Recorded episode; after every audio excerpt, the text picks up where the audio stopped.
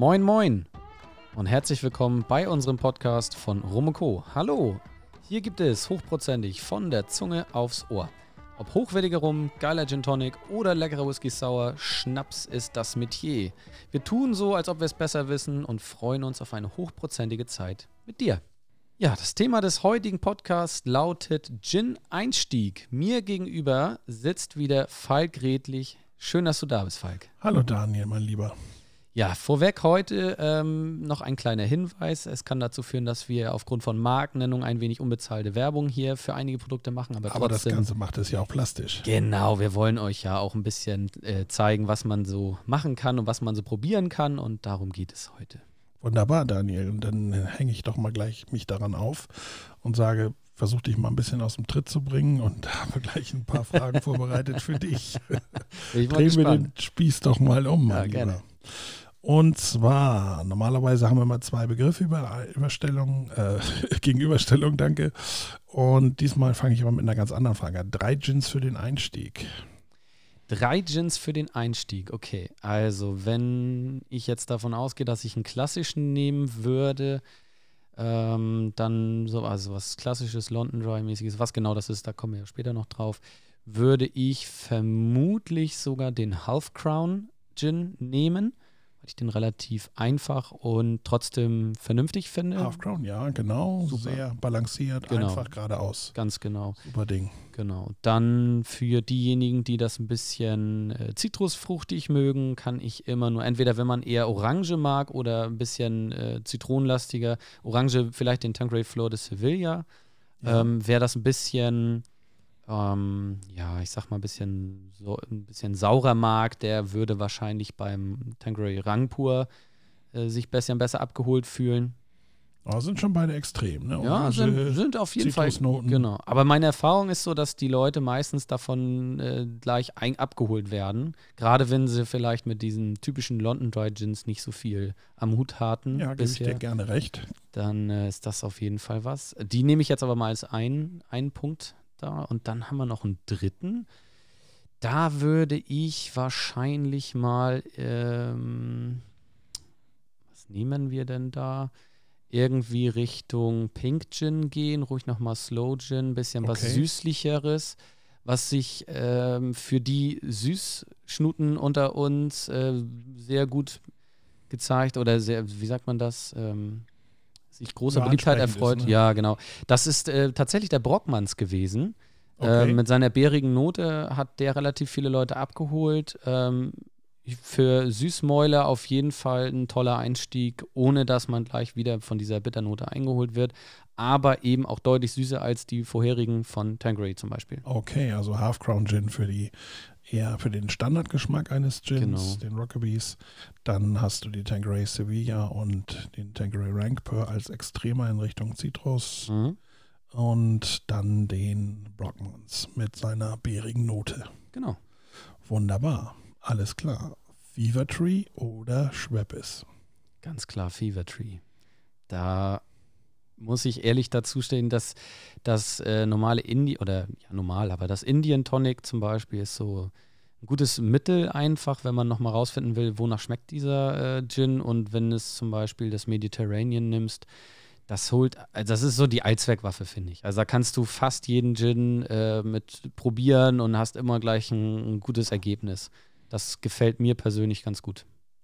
Ja, das hört sich gut, gut an. Ähm, warum gefällt dir Schweppes dann nicht so gut?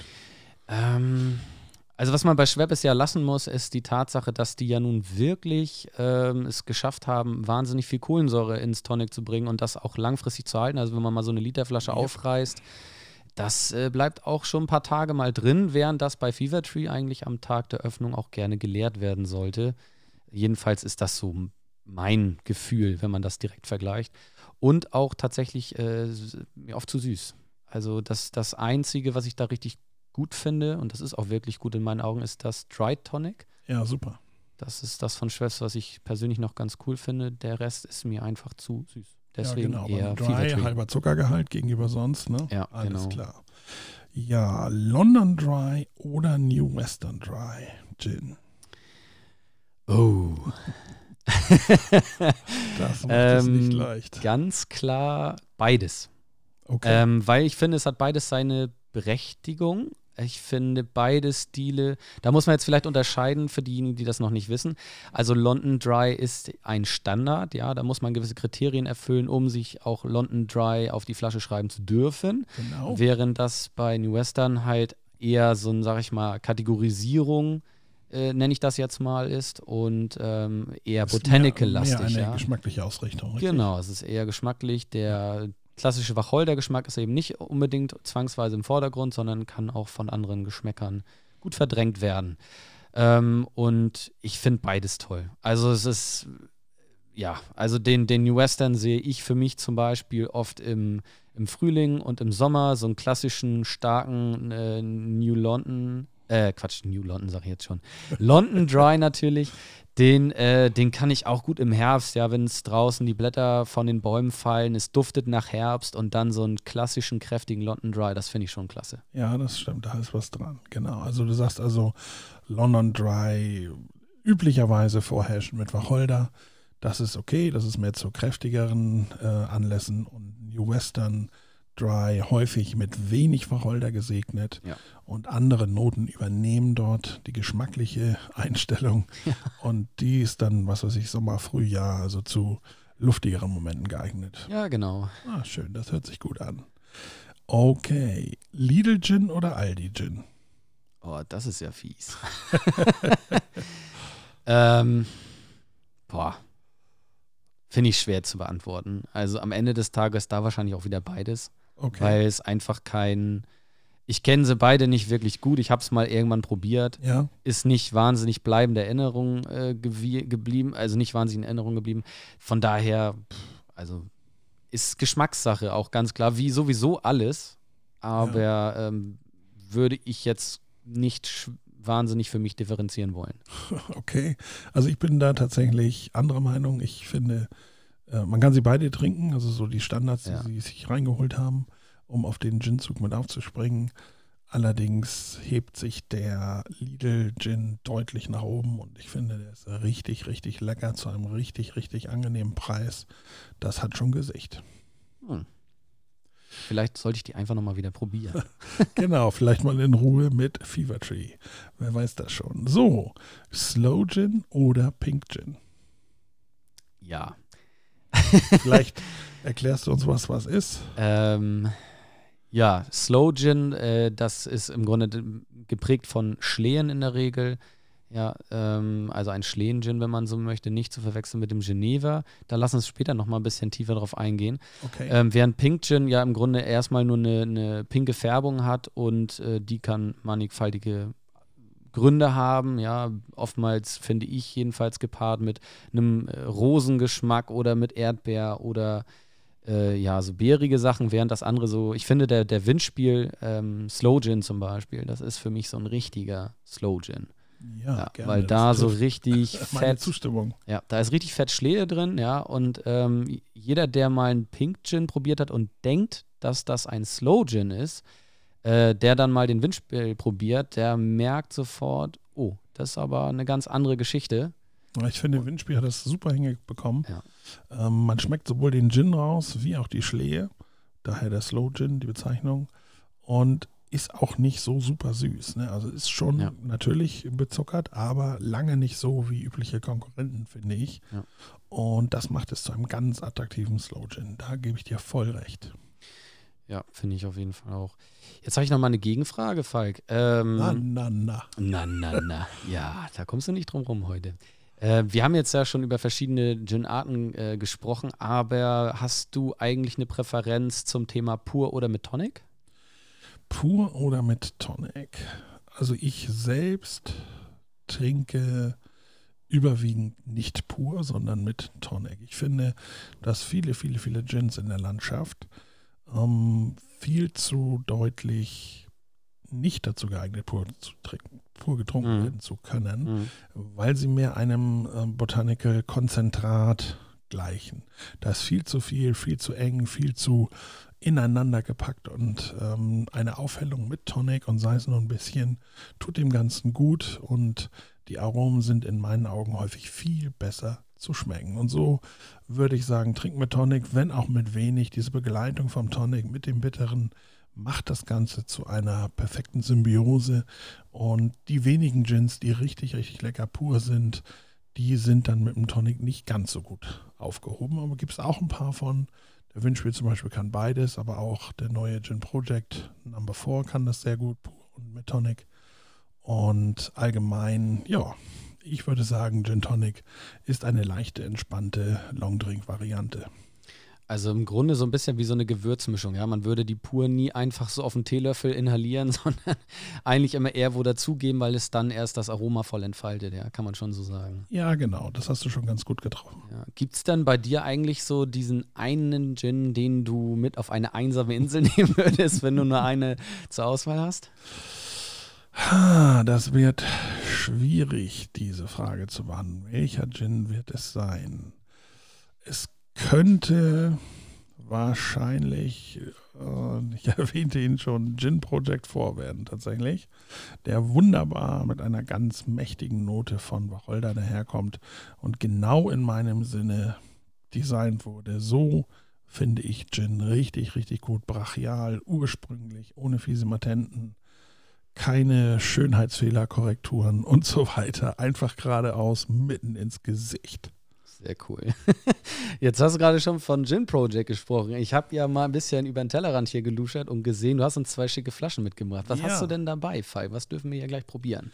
Ich habe zum einen dir den Makar mitgebracht. Makar ist ein schottischer aus Glasgow Gin der auch sehr ähm, ursprünglich daherkommt, mit viel Wacholder, Juniper und wenig Shishi sozusagen, einfach auch brachial ist, allerdings sehr, sehr, sehr elegant abgestimmt. Pfeffernoten sind mit dabei und in Kombination mit einer Chili, die ich hier aber nicht am Start habe, ist das nochmal der Oberburner. Und dann mit Strohhalm direkt an der Chili saugen im Longdrink, das macht Spaß. So, Klingt ich schenke ihn dir mal ein. Ja, danke. So, mein lieber Daniel. Das klingt, das klingt wirklich spannend. Makar also eher ein klassischer. Ne? Da steht jetzt auch Dry Gin drauf, also jetzt hier auch kein London Dry, sondern eben die Abstufung, nenne ich das jetzt mal, beziehungsweise der andere Standard Dry Gin. Kannst du uns da nochmal so ein bisschen erklären, was da so der große Unterschied ist? Weil ich finde, so gerade wenn man im Supermarktregal ist oder online unterwegs ist, äh, sieht man ja oft diese Bezeichnung. Äh, das eine habe ich ja gerade schon so ein bisschen beantwortet, aber kannst du da vielleicht nochmal was zu sagen? Ja, wir haben auf jeden Fall den London Dry Gin und beim London Dry Gin machst du ganz vereinfacht den Pot auf, schmeißt alle Botanicals, die beteiligt sind, rein in den richtigen Mengen, machst zu, destillierst und bist fertig. Mhm. So, das ist so das typische ursprüngliche. Ja. Das ist gar nicht so einfach, denn wie auch mal beim Wein bekannt ist, die Wacholder und so weiter haben unterschiedliche Geschmäcker jedes Jahr neu. Die Umwelt ändert sich. Naturprodukt. Nicht, genau, ja. ändert sich und ist nicht immer gleich. Man kann sich nicht drauf verlassen. Da braucht man ein bisschen Fingerspitzengefühl. Selbst wenn man eine Rezeptur hat, nächstes Jahr schmeckt die nicht mehr gleich. Ganz bestimmt nicht. Und so ähm, kommen wir zum Dry Gin. Da musst du das Ganze nicht. Da könntest du bildlich gesprochen Pot aufmachen, Wacholder rein, zumachen, Pot aufmachen, äh, irgendwas Neues dazu und so weiter und so fort. Du kannst also variieren, verändern, ohne dass du das alles auf einmal reingeben musst. Und das ist eigentlich der größte Unterschied, damit man das bildlich erfassen kann. Okay. Jetzt haben wir über Makar ein bisschen was gehört. Was ist der andere Gin oder wie heißt der andere Gin? Ich habe es ja schon genannt. Project ist es, aber welcher? Das ist Gin Project Nummer 3, die 3. Das ist ähm, eine sehr, ich würde sagen, New Western Ausrichtung. New Western, wie gesagt, vor allem im Geschmack zu finden. Das ist keine Herstellungsnorm, da kommt man beim Gin ganz schön durcheinander. Da gibt es Herstellungsnormen und Geschmacksnormen, die miteinander verbunden sind, verknüpft, vermischt, sodass am Ende keiner recht Durchblick hat, was denn nun eigentlich ist. Okay. Ein Slow Gin darf sich rechtlich eigentlich grundsätzlich auch nicht Gin nennen, darf er aber, weil es aus alter Überlieferung ist und so weiter. Und ich habe den Gin Project 3 mitgebracht, weil das so ein herrlich schöner Gin für den Einstieg ist. Häufig schreckt äh, Menschen die Bitterkeit ab. Wir haben im Tonic Bitterkeit durch, die, durch das Chinin und wir haben in geringen Maßen, also keine Angst. Und wir haben natürlich die Wacholder, die von Haus aus auch leicht bitter ist. Und diese beiden Bitternoten kommen zusammen in das Destillat, in den Gin und bieten dir einfach Bitterkeit. Und wer das nicht mag, der ist mit so einem New Western häufig ganz gut aufgehoben, weil zumindest Wacholder nach unten geht und ähm, ganz oft eine Fruchtnote als Kopfnote daherkommt, so wie hier zum Beispiel Kirsche und Johannisbeere. Und du merkst fast gar nicht mehr, dass du ein bitteres Getränk kriegst, trinkst. Mhm. Und von daher eignet dieser sich wunderbar für den Einstieg. So locker zum Sommer, Spätsommer, Herbst haben wir ja gerade immer noch, dass man ein bisschen blumig, ein bisschen fruchtig Gin Tonic trinkt und das Wetter begrüßen kann. In dem Sinne. Ich Prost. würde sagen, Prost und erzähl mir, was du schmeckst. ähm, ja, was schmecke ich? Ja, Wacholder. Volle Lotte. Schön. Ähm, ja, auch den Pfeffer, von dem du gesprochen hast. Sehr schön. Ähm, klar, Tonic. Ähm, spielt das Ganze so ein bisschen. Ist wirklich lecker, muss ich sagen. Sehr, sehr ähm, zielgerichtet auf den Punkt, angenehm, abgerundet. Tolles Produkt. Also macht wirklich Spaß, muss ich sagen. Also ich trinke ja nun auch gerne mal einen Gin Tonic ähm, und ist auf jeden Fall was, was ich, also ich kannte den jetzt auch vorher tatsächlich noch nicht muss sagen, bin sehr angenehm überrascht. Das freut cool. mich sehr. Und das, was ich zum Gin Project 3 zu sagen habe, habe ich schon fast gesagt. Hast du. ich habe hier die fruchtige Kirsche, ein bisschen Johannisbeer, ein bisschen Säure mittendran. Das macht das Ganze ein bisschen ähm, aufregender und ähm, insgesamt ganz toll harmonisch abgestimmt. Super. Perfekt. Ja, jetzt ist äh, das Thema von heute ja nach wie vor Gin-Einstieg. Dafür ist es vielleicht nochmal ganz interessant, ein, zwei Dinge einzugehen. So, die erste äh, Komponente, Gin-Produktion, Herstellung, sind wir schon so ein bisschen drauf eingegangen. Jetzt äh, wäre es nochmal interessant, äh, darauf einzugehen. Es gibt immer diesen Begriff, finde ich, auch auf Flaschen sieht man ja immer ähm, der Begriff des, der Mazeration. Ja. Ähm, vielleicht da nochmal den Unterschied, äh, Falk, wenn du darauf eingehen magst, nochmal, was ist der Unterschied zwischen ich brenne, das, was du beim London Dryer im Grunde schon so ein bisschen einführend erklärt hast, und ich mazeriere. So, einfach für den, für den, äh, für die Zuhörer da draußen, dass ihr nochmal versteht, was, äh, welche Methodiken kann man eigentlich anwenden, um einen Gin zu produzieren, um das Endergebnis zu erreichen. Ja. Also wir können einen Gin mazerieren. Das bedeutet, wir haben einen Neutralalkohol, häufig Weizenkorn sozusagen, wenn man das mal bildlich spricht. Und da legen wir verschiedene Kräuter und Pflanzenteile ein. Da können wir die Wacholder einlegen, da legen wir Koriander ein, Anis, Zimt, wo auch immer wir Lust zu haben, wie unsere Rezeptur lautet, Apfelringe, Orangenschalen, was auch immer wir so gerade im Kopf haben, Pfefferkörner. Und das wird mazeriert. Der Alkohol zieht den Geschmack daraus und dann könnte man das schon als sogenannten Compound Gin verkaufen. Okay, also man muss dann gar nicht mehr brennen, Richtig. sondern es ist, wie ich sag mal ganz altdeutsch, einlegen. Genau. So. Okay. Und wenn wir einen Gin destillieren, dann können wir das gleiche, was wir eben noch hatten, diese Pampe sozusagen, die könnten wir destillieren. Und, und dann hätten wir einen zum Beispiel London Dry Gin. Okay. Okay, also ist Mazerieren gleichzeitig auch der erste Schritt zum Brennen. Könnte man das so sagen. Das ist eigentlich häufig der erste Schritt, ganz Vor genau. dem Brennen so rum. Vor dem Brennen, richtig dass man ähm, Neutralalkohol hat und da was reinschmeißt, damit der Alkohol den Geschmack daraus zieht.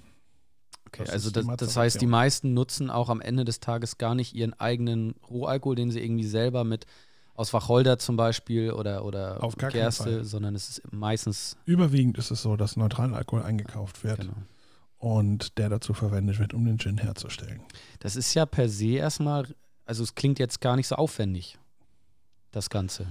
Nö, ist es eigentlich auch gar nicht. Noch spannender wird es, wenn du den Neutralalkohol einkaufst, nichts reinschmeißt und hast einen Geistkorb in der Anlage hängen. Das heißt, alle Früchte werden nicht in die Flüssigkeit, in den Alkohol getaucht, sondern sind darüber und beim Destillieren zieht der Dampf den Geschmack aus so einem Geistkorb, also aus einem Früchtekorb, der da hängt, die Geschmacksstoffe raus in das Destillat und dann hast du am Ende einen fertigen Gin.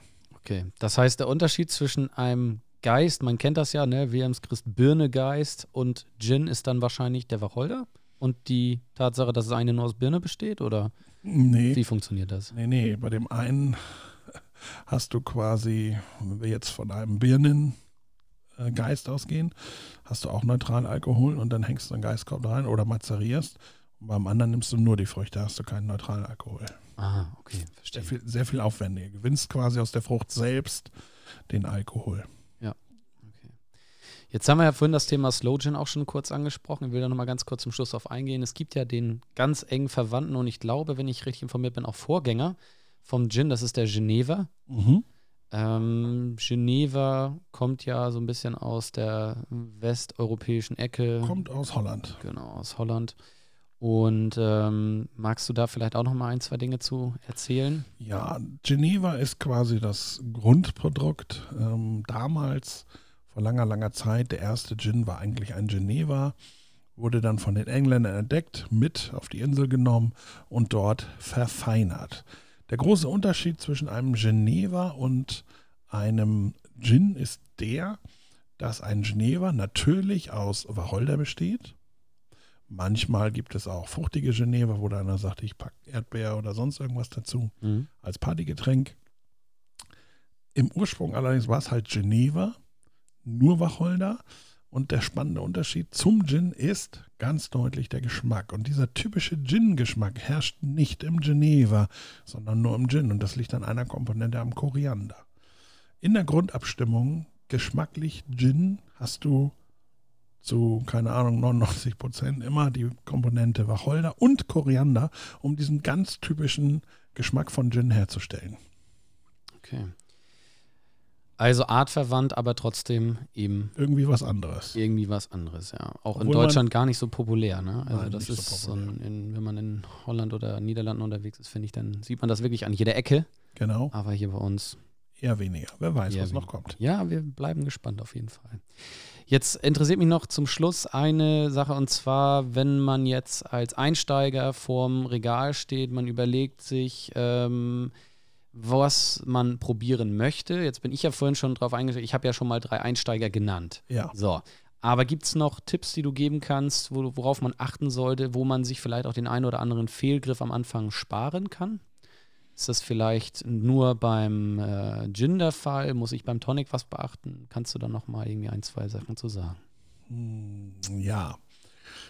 Gin kann sehr teuer werden. Deshalb wäre es für den Einstieg vielleicht gut, nicht die so teuren Gins ähm, quasi zu probieren, sondern irgendwie im Preis unter 20 Euro bleiben für eine Flasche.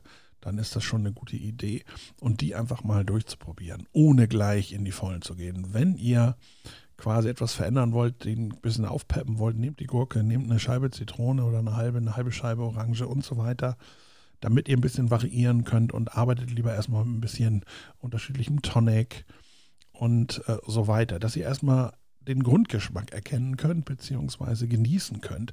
Und dann kann man irgendwann sagen, so, jetzt kaufe ich nochmal einen anderen, Ginsul, was auch immer, ähm, um, um ein bisschen geschmacklich spezifischer vorzugehen. Aber dann hat man eine Kernbandbreite sich geschaffen. Häufig ist es so, dass man dann natürlich den Tücken der relativ hochpreisigen Gins erliegt und sagt, boah, ich habe im 20 Up in Hamburg einen Ginsul getrunken, große Klasse. Natürlich ist der große Klasse. Ich bezweifle allerdings, dass das nicht andere gute Gins auch wären. Da hast du viel Temperatur, zumindest vor Corona, viel Temperatur, viele Leute, hast dich durchgekämpft, eine halbe Stunde Schlange gestanden, bis du endlich an der Theke bist und dann kriegst du ein großes Kupferglas voll Gin Tonic mit Tonnen von Eis und Rosmarin und Orangenschale und das trinkst und sagst, herrlich, geil. Ich kann ja, mir das gut vorstellen gerade. Das ist ein geiler Gin. Ja, aber andere auch. Und ich bezweifle wirklich, dass man bei Rosmarin, Orangenschal und, und jetzt noch den Gin Sul so spezifisch rausschmeckt. Also das Ganze drumherum hat auch etwas damit zu tun. Ähm, und von daher, um einen Einstieg, es reicht mit günstigen Gins anzufangen, damit man die Basics kennenlernt und dann sich hochzuarbeiten. Dann kann man immer noch den Gin Sul trinken, was ich ja niemandem ausreden will, aber einfach nur mal sagen, geht auch anders. Super. Das äh, ist, finde ich, ein tolles Schlusswort. Vielen Dank nochmal für deine Einschätzung, Falk. Ja, ähm, an euch Zuhörer da draußen, äh, vielen Dank fürs Zuhören natürlich wieder. Bitte hinterlasst uns alle eure Kommentare, erreichen uns via Mail, Instagram, nutzt alle Kanäle, die wir haben. Wir sind für alle Vorschläge offen, für Kritik und Lob natürlich auch. Und freuen uns aufs nächste Mal. Macht's gut bis dahin und tschüss. Tschüss, tschüss.